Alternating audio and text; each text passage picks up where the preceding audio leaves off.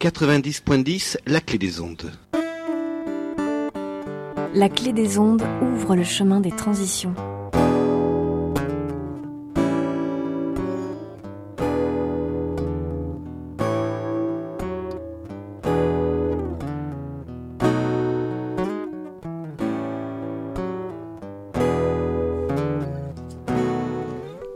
Oh, oh, oh, je vous salue bien haut, vous qui nous écoutez. Aujourd'hui, je reçois Olivier Chiron. Bonjour Olivier. Bonjour euh, Maxime. Bonjour à Maxime. Guéquière nous accompagne sur le chemin des transitions. Donc du coup, Olivier, tu es géographe. Enseignant et président d'une association. C'est ça, tout à fait. Oui. Alors euh, du coup, que- quelles sont euh, tes, tes activités euh, dans, dans ce cadre-là? Mais oui, effectivement, euh, j'ai enseigné ou j'enseigne à l'Université du temps libre de Bordeaux, les civilisations et religions himalayennes. Euh, je donne aussi des cours euh, d'histoire géo, euh, plus souvent des cours d'histoire géo privés. Et surtout, je fais des conférences associatives sur ma passion que j'essaye de partager autour du voyage et de la découverte de l'Inde. Voilà. euh, j'ai fait euh, pas mal de recherches en géographie sur le Sikkim, un état du nord-est indien de 7000 km et de 659 000 habitants, un petit état, l'un des euh, le plus petit état de l'Union indienne qui comporte 29 euh, euh, États et 7 territoires pour 1 milliard 369 millions d'habitants. Et donc ma passion, je la partage au travers de l'Inde, de la découverte de son patrimoine et de son tourisme. J'étais en Inde fin 2017 et je dois y retourner cette année. Voilà. D'accord. Donc du coup, tu es un globetrotter géographe, quoi. Un peu globetrotter géographe, j'ai quand même euh, fait une thèse de géographie euh, donc humaine euh, sur les paysages euh, agraires et sacrés du Sikkim. Euh, Une thèse originale car il y a peu de choses avaient été encore faites en géographie euh, à ce niveau-là, où j'ai essayé de détailler la diversité des paysages euh, agraires et ethniques du Sikkim, et aussi de montrer que c'était un paysage particulier car très harmonieux et très centré en fait autour des rituels euh, religieux, un paysage sacré. D'accord. Voilà. Et donc, euh, euh, et donc du coup, euh, dans tes activités euh, donc euh, de, de géographe, euh, co- comment tu vois en fait le, ce, ce territoire? Euh, ce territoire de l'Inde ou du Sikkim du Sikkim ouais. du Sikkim.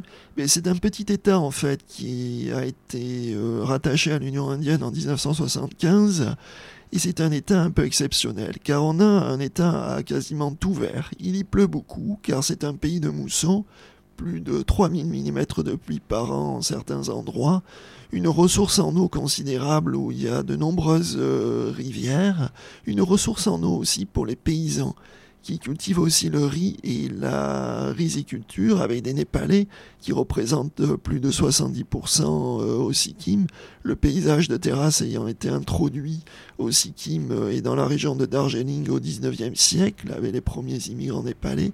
Et c'est un État ouvert aussi récemment parce que depuis 2015 c'est un État bio. Et c'est euh, l'agriculture biologique qui domine, on ne doit plus employer d'engrais chimiques. Jusqu'à présent, les Sikkimais employaient très peu euh, d'engrais chimiques. C'était l'État où l'on employait le moins euh, d'engrais chimiques, un des États de l'Inde où l'on employait le moins d'engrais chimiques. Et puis maintenant, tout est bio. Et si euh, on ne respecte pas l'agriculture biologique, on peut aussi encourir des amendes. Mais le Sikkim est un pays qui est peu cultivé car il y a des pentes fortes, beaucoup d'érosion, euh, des glissements de terrain, il y a même des séismes. Un séisme que j'ai vécu euh, en septembre 2011, où j'étais au Sikkim. Et alors c'est un état tout vert, et un état donc qui est paradisiaque pour le tourisme. Entre 2014 et 2017, les chiffres du tourisme ont triplé. Voilà. Ah ok.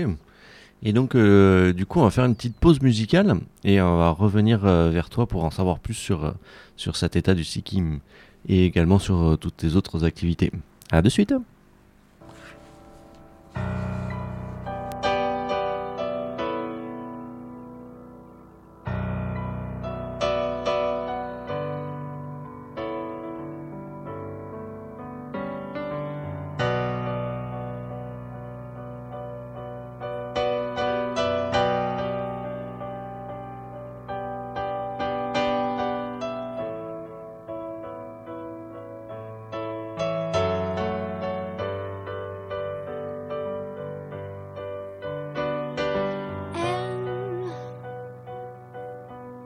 Rappelle-toi comme elle est belle. Et touche-la, elle sent le sel. C'est un don miraculeux. Elle, c'est la naissance de la gabelle. C'est l'oublié des infidèles des futurs vieux.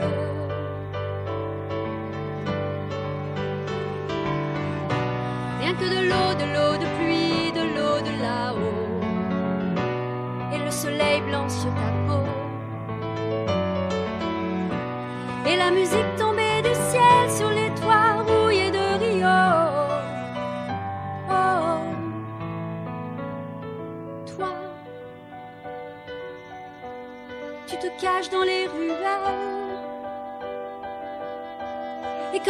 qui appelle les dieux pour qu'elle t'inonde. Elle, oh, tu sais, elle a le temps. Elle est là depuis mille ans. Elle te suit comme une ombre.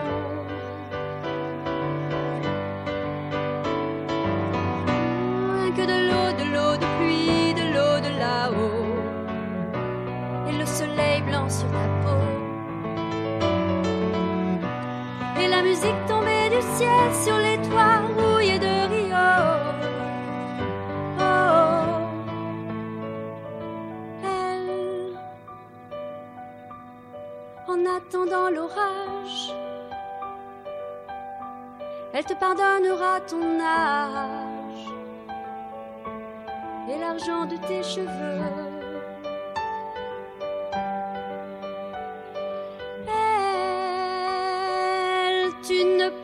Te passer d'elle. Tu ne vivras jamais sans elle. Tu n'auras que l'eau de tes yeux. Oh, oh, oh, rien que de l'eau, de l'eau de pluie, de l'eau de là-haut. Et le soleil blanc sur ta peau. Et la musique tombée du ciel sur les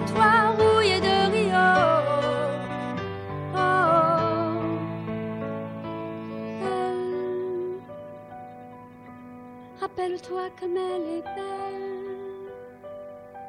Et bonjour Maxime. Bonjour. Euh, Qu'est-ce qu'on vient d'écouter aujourd'hui? Alors, ce titre euh, qu'on vient d'écouter est Rien que l'eau. Il est interprété par Véronique Sanson et apparaît dans l'album Sans regret. Mhm. Ce titre appartient à une catégorie rare des albums euh, à l'éternelle modernité. Aujourd'hui encore, ce titre génial nous transporte dans l'univers de l'eau, denrée indispensable à notre planète. Merci beaucoup Maxime. L'association Dynamo nous donne de l'énergie sur le chemin des transitions. Et donc du coup je me retourne à nouveau vers toi, euh, donc euh, Olivier qui est euh, géographe. Et, euh, et donc du coup... Docteur en géographie. ouais. Docteur en géographie, pardon. Et, euh, et donc, du coup, le, tu nous disais en antenne que tu travaillais sur la partie touristique. Oui. Et donc, du coup, quelle est-elle? Euh, en fait, euh, en Inde, il y a beaucoup de touristes euh, intérieurs. Euh, c'est surtout des touristes indiens. Bon, l'Inde représente quand même la 39e aussi de destination touristique internationale. Et surtout pour ses paysages culturels et naturels. Il y a beaucoup de patrimoine culturel à la fois hindou, avec les beaux temples. Il y en a dans le nord de l'Inde, il y en a dans le sud de l'Inde aussi. Et euh, il y a aussi euh, les monuments, euh, évidemment, des, des Moghols, comme le Taj Mahal, Fatehpur Sikri ou Mayun, qui ont été souvent, euh, qui ont été classés au patrimoine mondial de l'UNESCO, comme le Taj Mahal en 1983 ou Mayun en 1993. Et mais il y a aussi ce fantastique euh, paysage naturel. Mhm. Et euh, il y a beaucoup de réserves. Et au Sikkim, il y a aussi beaucoup de réserves naturelles avec un parc national, le parc national du Grand Chenzonga. D'accord. Et donc, euh, et donc du coup, c'est euh, ces activités euh, de tourisme qui se, qui se développent donc dans, ces régions, ça, ça, génère certainement de, des, des, nuisances, mais aussi des, des bénéfices. Des bénéfices. Donc, du coup, quels sont, quels sont-ils? En fait, moi, il y a une forme de tourisme que j'aime et que j'apprécie, qui est une forme de tourisme plus équitable et qui puisse aussi bénéficier aux populations. C'est dans le cadre de l'écotourisme euh, qui est quand même très à la mode et qui notamment s'est beaucoup développé au Sikkim mais aussi au Kerala. Euh, et euh, notamment dans les montagnes, où c'est une forme de partage, de logement chez l'habitant, un principe d'échange où le touriste en résidant chez l'habitant apprend les coutumes d'un autre lieu. Néanmoins, euh, c'est vrai que c'est un moyen aussi pour les populations euh, locales de générer euh, du revenu, surtout dans les zones rurales, et de dynamiser ces zones rurales. Et ça, c'est un peu différent aussi du trekking, parce que le trekking, je trouve, est très beau pour ceux qui le pratiquent, mais peut être aussi un peu trop euh, furtif, momentané, puisque le tourisme c'est un moment, une migration temporaire dans un ailleurs euh, du quotidien, mais c'est aussi euh, dégradé, par exemple, un peu la nature par les déchets. On a ce problème aussi au Népal avec la pollution qui est faite dans les zones, dans certaines zones, dans certains parcs nationaux avec les déchets, les bouteilles plastiques aussi. Certains chercheurs ont d'ailleurs travaillé dessus. Euh, avec le CNRS et il y, a y a quelques nuisances néanmoins au niveau du, euh, du tourisme, mais le trekking, euh, c'est vrai que faire la conquête des sommets himalayens, c'est une belle chose, mais en même temps, quand on monte sur une montagne, on peut aussi pas souiller, mais euh, profaner un peu la demeure éternelle des dieux, car le sommet des montagnes dans l'Himalaya est la demeure des dieux aussi. Mm. Ceci, je ne suis pas contre le trekking du tout, mais je trouve euh, qu'il faut aussi apprendre à connaître euh, les populations, partager avec elles, et dans ce partage de l'espace touristique, il faut être aussi à l'écoute des besoins de ces populations locales. J'étais notamment au Kerala il n'y a pas très longtemps, un État de 33 millions d'habitants pour 38 000 km, un, un des États les plus touristiques. du, coup, ça, représente quoi, par exemple, ce 38 000 mètres carrés Ça ne me parle pas du tout. Oui, mais la Gironde euh, ou les Landes font euh, à peu près 9 000 km. Et le Sikkim est plus petit que la Gironde et le Kerala un peu plus que trois fois plus grand. D'accord. Merci hein, pour ces précisions, ouais. monsieur le géographe.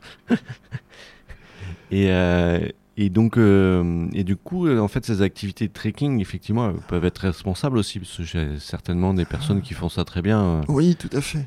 Et d'autres qui font, qui sont améliorés, hein, bien oui, sûr. Ben, il y a.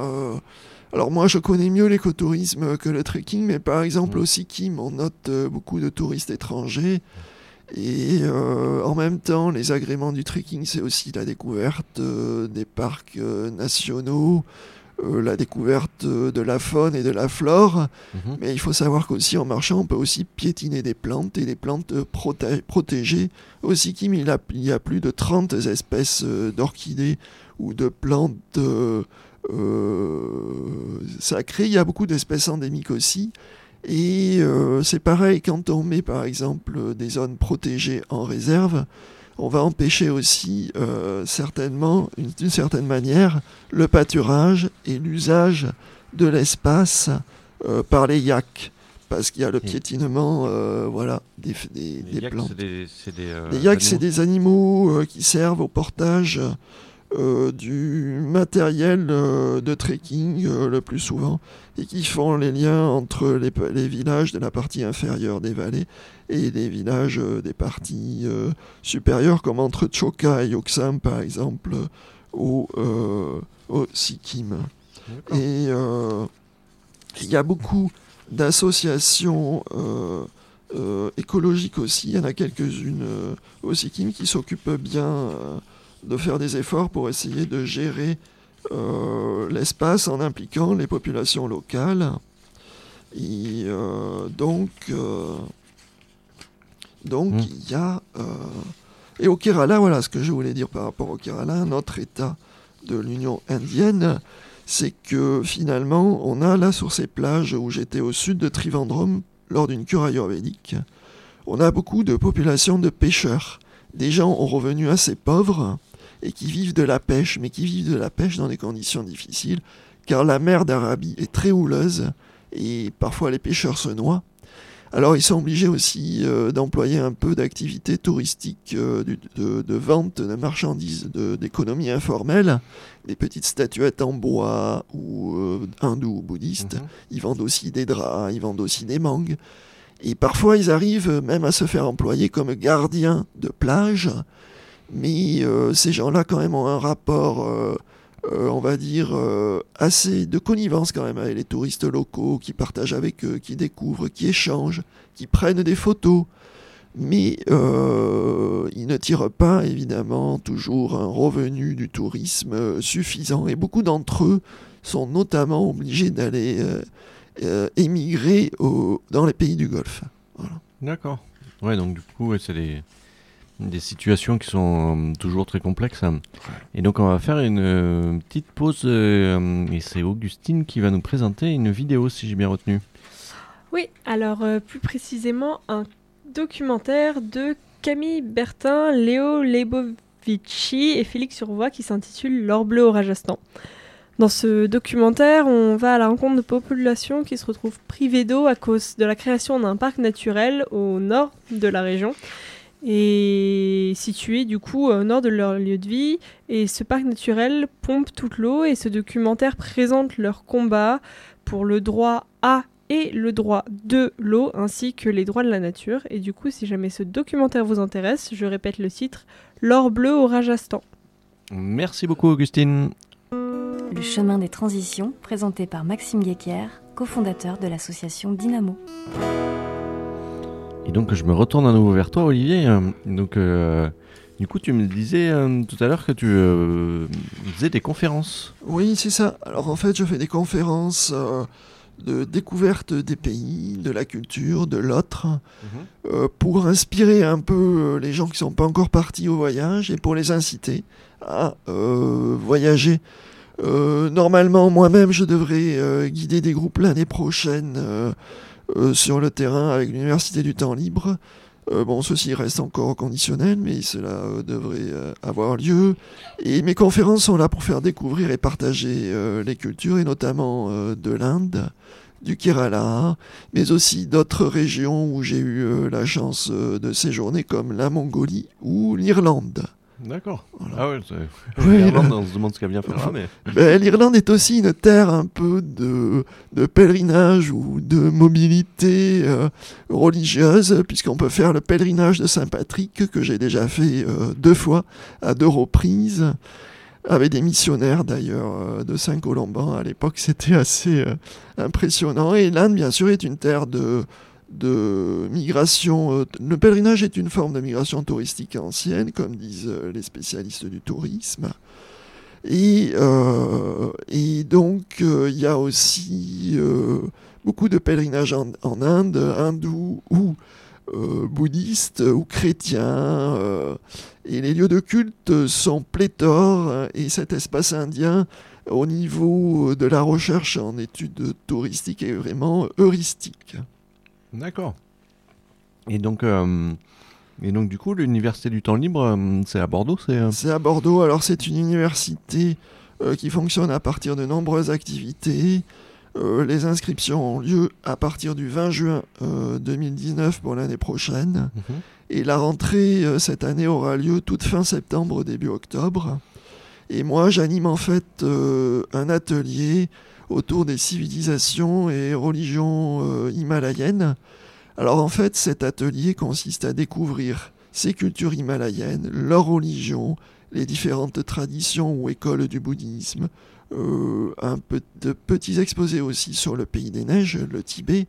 Son espace euh, mythique est représenté sur cette année la géographie géopolitique, linguistique des frontières ethniques de l'Himalaya. Euh, il y a aussi des exposés divers pour apprendre à connaître euh, les monuments euh, de la vallée de Katmandou, les paysages sacrés de l'Himalaya, les monastères du Sikkim, et bien entendu aussi des exposés aussi sur comment vivent les populations là-bas à travers leur habitat, leur mode de vie nomade ou sédentaire, et aussi des exposés sur l'enfance et l'éducation. D'accord. Ouais, c'est vraiment très, très large. Voilà, pour Une plaire à- voilà, pour répondre Ah. aux attentes. Et, euh, et du coup, tu m'expliquais aussi que tu avais des activités associatives. Oui, tout à fait. Alors, euh, moi, je dirige une association qui s'appelle euh, Himalayan Heritage et qui, en fait, a été créée en 2010 et qui veut partager aussi sa connaissance de l'Himalaya et des populations et de ses civilisations autour d'événements. Et cette année, on va avoir un événement au mois de juin à Bègle, dans la superbe chapelle de Mussonville, le 29 juin, où on va avoir euh, des conférences euh, pour découvrir euh, le yoga euh, et la sophrologie à travers euh, l'association euh, Terre Essentielle de Bègle, une association béglaise. Euh, Bègle est une, une ville à laquelle je suis assez sensible parce que j'y suis né en fait. D'accord. Voilà, Ah, T'as béglé. un Béglé, ouais. Et, Et donc, on aura aussi, normalement, on va essayer de faire une conférence aussi sur les conséquences du tremblement de terre pour les populations du Népal.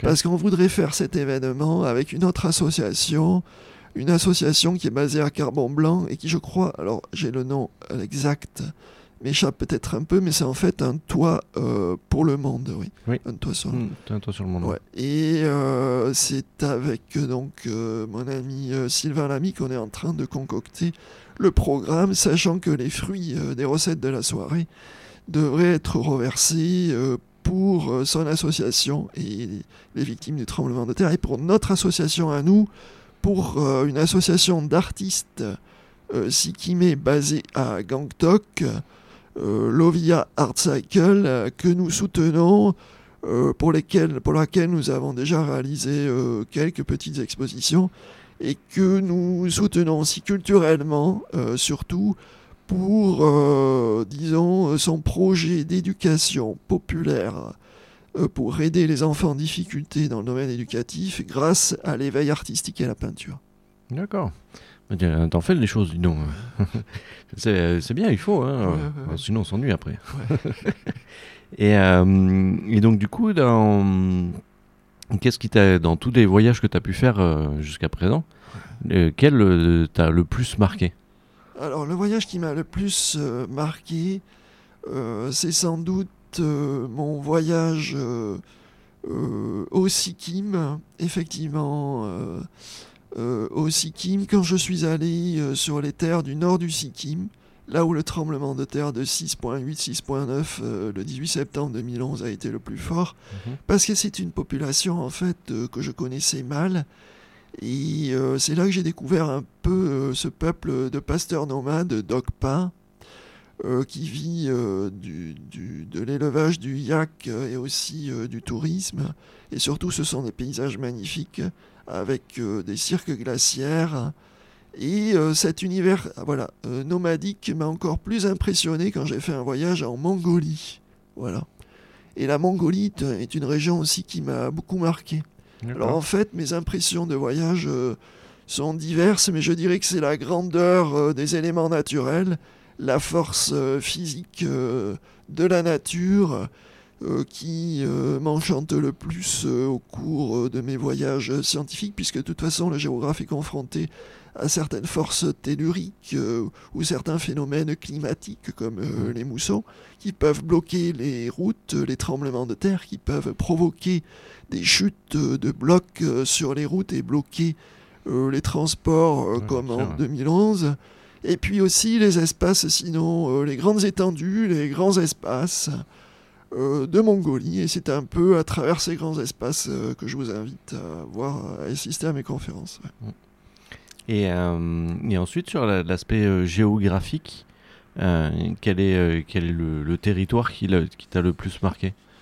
Euh, sur l'aspect géographique, le territoire qui m'a le plus marqué, c'est peut-être...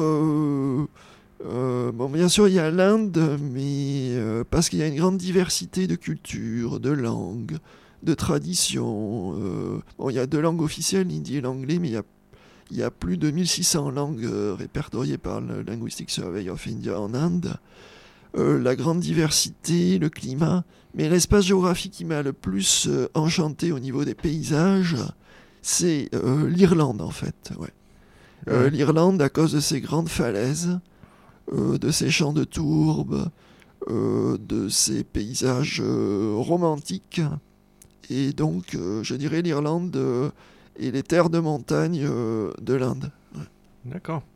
Et, euh, et du coup, les, euh, les, les différentes euh, actions ou les différents peuples que tu as pu rencontrer euh, et, et interactions, je veux dire, avec les. les- que- quel, est, le- quel est celui qui, qui t'a le plus marqué de, je dirais, de euh, communauté, quoi. De communauté, euh, ben, moi je m'intéresse beaucoup euh, au Tibet, et aux cultures euh, tibétaines, hein, des cultures pacifiques et qui ont cultivé et développé leur art et leur civilisation, surtout autour du bouddhisme.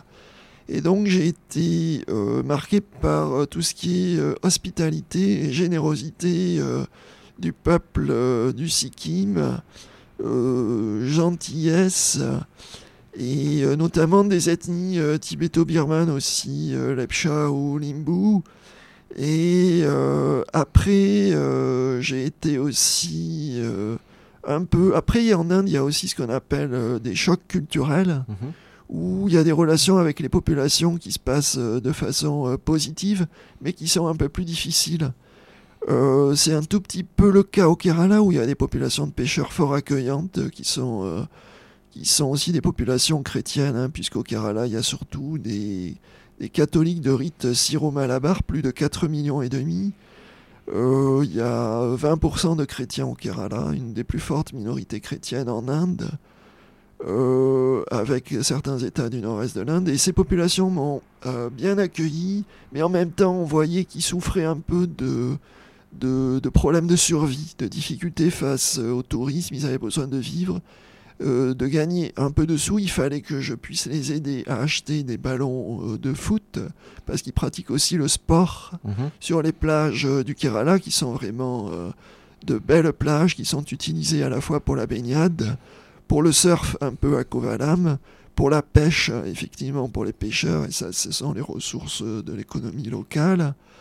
Et aussi, euh, effectivement, euh, pour... euh, pour utiliser aussi par les populations locales pour vendre euh, certaines euh, marchandises et les écouler. Et là, euh, eux gagnent effectivement moins de sous que nous, touristes un peu plus riches.